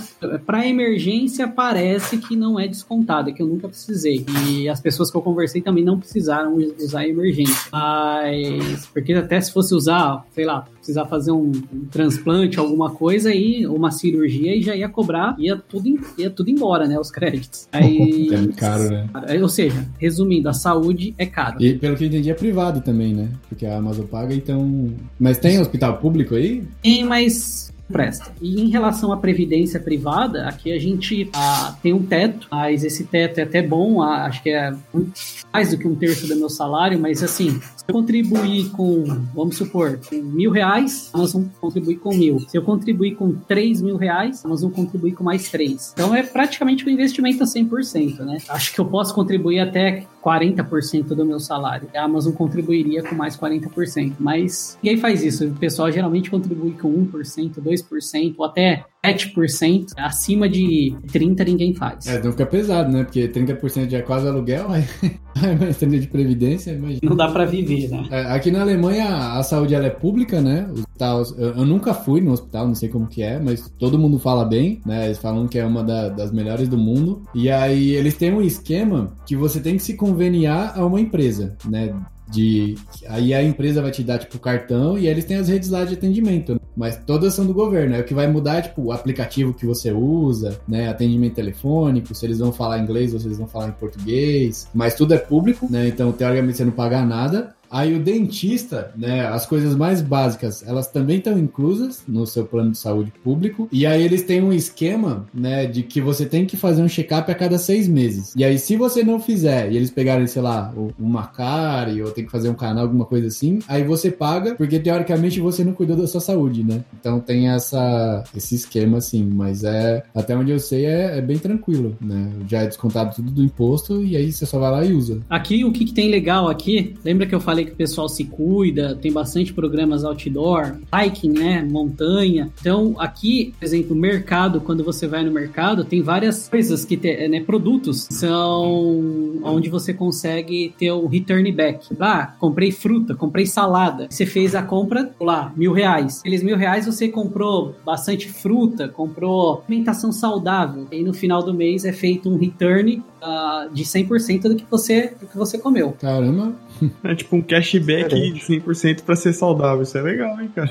Bacana. É, aqui tem um negócio parecido também, que eles chamam de fund, né? Que é reciclagem em alemão. Mas aí você. Tudo que você compra, se você, recicli, eh, se você reciclar, você tem um chargeback também. Cara, a questão da saúde aqui é pública, tem a privada também. Mas ambas são boas. Eu nunca precisei usar. A minha noiva, às vezes ela usa. Aí, no caso, é, estamos no visto de, de, estudante, você sai do Brasil com esse. Você tem que pagar uh, o Health Insurance. E no caso, você vai, faz a consulta, você paga lá e depois eles te reembolsam. Mas para quem é australiano mesmo, você ou você faz um privado lá, que não é caro, ou você pode usar o do governo mesmo, que também é muito bom. Sinceramente, eu acho muito bom. E essa questão de Aqui tem a questão de. É, é cultural, né? A, do lixo aqui é separado. Tem o dia que pega só lixo reciclável, o dia que pega lixo orgânico, isso é normal. Aqui tem máquinas também, onde você. Ah, você tem várias garrafas de cerveja, vinho e tal. Eles te pagam por isso, igual tem na Alemanha. Você vai lá, cada, cada bottle de garrafa te dá 10 centos. Sim, Aí sim. depois você, é, ou você devolve pra sua conta, ou você vai no, em certos. Ou vai no bottle shop, ou vai no mercado e, e, pá, e desconta esse valor. Aí você pega em, em, mercadoria. E que mais? O governo também incentiva bastante a galera fazer exercício, esporte, que tem muitas praças aqui, tem várias daquelas academias de rua, igual tem no Brasil, nas praças lá, aqueles aparelhos uhum. lá que os idosos gostam de ficar lá treinando. Bem, até onde eu me lembro é, era isso daí. Aqui na, tem aqui na Austrália. E que bom que ainda pra você usar. A gente não falou, não mencionou nada de segurança, né? Ah, é verdade, tem essa questão da segurança, né? Ah, na Alemanha não tem nada para falar, porque aqui é zero, né? Não tem nada de crime, zero. Uh, aqui... Eu não tô zoando, tá? É verdade, é zero mesmo. Não tem assalto, não tem roubo de celular, não tem nada, nada. Não tem nenhum tipo de crime. Né? Eu conheço até algumas pessoas que eles são policiais aqui e a galera, tipo, joga Pokémon GO no expediente porque não tem o que fazer, né? Tá bom. Então. Como é que é aí na Austrália, Rodrigo? Então, na Austrália é, é muito tranquilo, é bem tranquilo mesmo. É o ponto. É estilo Alemanha, né? País de primeiro mundo, que eu tô na praia, eu deixo as minhas coisas lá e vou entrar na água. E eu, quando eu voltar, eu sei que vai estar lá. Ninguém vai mexer. Às vezes você sai e deixa a casa aberta, você vai, volta, ninguém vai mexer. Bicicleta, pode, vai de bicicleta pro centro, amarra a bicicleta lá no, na cordinha, lá no, no, cadeado, vai, faz o que tem que fazer, volta, vai estar tá lá. Mas na região onde eu moro. Em Sydney, agora tá começando a aparecer a galera roubando bicicleta, às vezes a gente faz alguma coisinha, mas ainda assim, comparado com o Brasil, é paraíso. Tem que reclamar. Aqui, como eu falei, é é um pouco do Brasil, né? Brasil melhorado. Já a gente tem, a gente já ouviu algumas situações aqui. A gente costuma falar que a gente mora, mora na, na parte boa na parte na bolha, né? A gente está no meio de uma bolha que mais ou menos o que, que acontece aqui é o seguinte: aqui tem os bairros bons, aí uh, pegaram tudo que, né? Como posso dizer? Parte mais pobre colocaram mais afastado. Mais afastado tem casas, imóveis mais baratos. E aí você vai ter essas, vai é, ter é, sofrer essas incidências de esses riscos, né? De assalto, essas coisas. Às vezes aqui onde a gente está, a gente ouve alguma coisa, por exemplo, roubo de celular. Ninguém vai uma moto parar você e abordar você e tomar o seu celular. Mas, mas é, um, um, furto, né? Às vezes você tá. Minha esposa estava no mercado, mas aí foi vacilo dela, deixou o celular em cima do carrinho, numa sacolinha plástica, e deixava o carrinho longe dela e ia pegar os produtos. Aí quando foi ver o celular não estava mais lá. Então, é, nossa, a gente fala vacilo, né? Mas, né, teoricamente não é vacilo, né? Que ela não tem culpa, né, de que alguém vai lá e é, vai então. roubar, né? Então, Por exemplo, foi... a, a, aqui eu já fiz esse teste, né? Uma vez eu tava no bar, Aí eu pensei, meu, será que é seguro mesmo, né? Aí, tipo, eu deixei jaqueta, celular, tudo em cima da mesa lá, saí fora para trocar uma ideia e quando eu voltei tava tudo no mesmo lugar. Eu, por exemplo, em São Paulo eu morava em Osasco, né? Eu já tinha aquela as mesmas precauções que eu tomava em Osasco, eu tomo aqui. Acho que já fica na cabeça da gente. Mesmo eu estando aqui, eu, eu, eu, tenho aquela sensação de segurança. É, aqui é mais seguro que o Brasil. Não tem tantos assassinatos, não tem tantos é, roubos, mas se você tomar as mesmas precauções, nada te acontece. Eu, eu, não vou ficar andando aqui, por exemplo, ou andar uma da manhã, duas da manhã na rua, não andaria em, na minha cidade. Então aqui também eu não ando. Tem gente que anda e às vezes pode ser que aconteça alguma coisa, né? Já ouvi fatos que já aconteceu. Gente que já foi assaltado uma, duas da manhã aqui. Então, ou seja, é, não tem. Entendi. Ah, aqui, é, aqui é tranquilo, cara. Aqui a gente anda tipo duas da manhã, três da manhã, nada, não acontece nada. É muito comum você ver, tipo, menina também de madrugada, sozinha. Tem um negócio que eu acho até engraçado que Pra mim é um absurdo pra quem vem do Brasil, né? Que eles têm, tipo, uma capinha de celular, uma correntinha que você prende, tipo, uma bolsa, sabe? Só que é o celular que fica pendurado assim do lado, né? E aí a galera usa e não tá nem aí. No Brasil, um negócio desse ia ser, tipo, impossível, né? Porque você deixa o celular pendurado assim do seu lado, alguém passa correndo e leva embora. É sim, é verdade, isso aí. E também é muito tranquilo. Aqui a galera vai embora uma, duas, três da manhã, pode tranquilo. Não vai acontecer nada, nada. Muito tranquilo.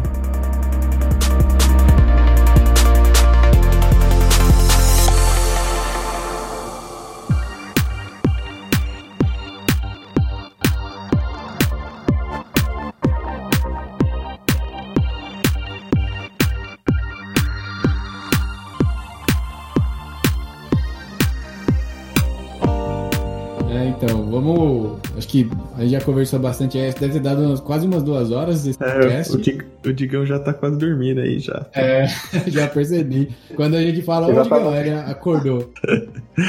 Eu já tava quase dormindo quando começou. Não, mas, é. mas, beleza, gente.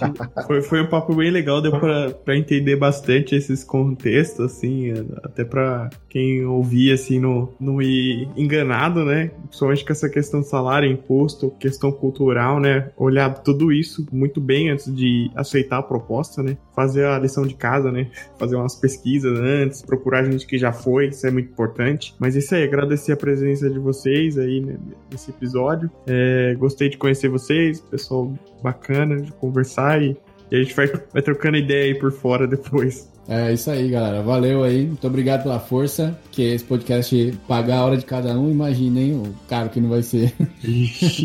Aí o Alisson acerta com vocês aí que tá ganhando dinheiro.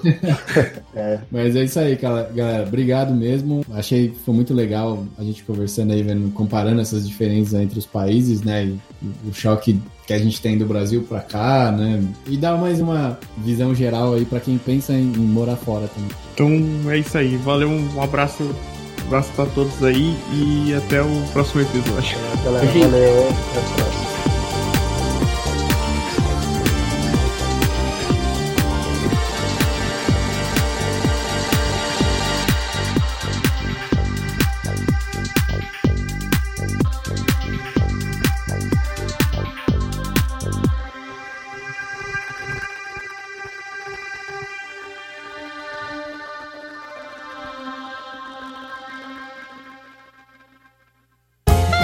Podcast foi editado por Léo Oliveira.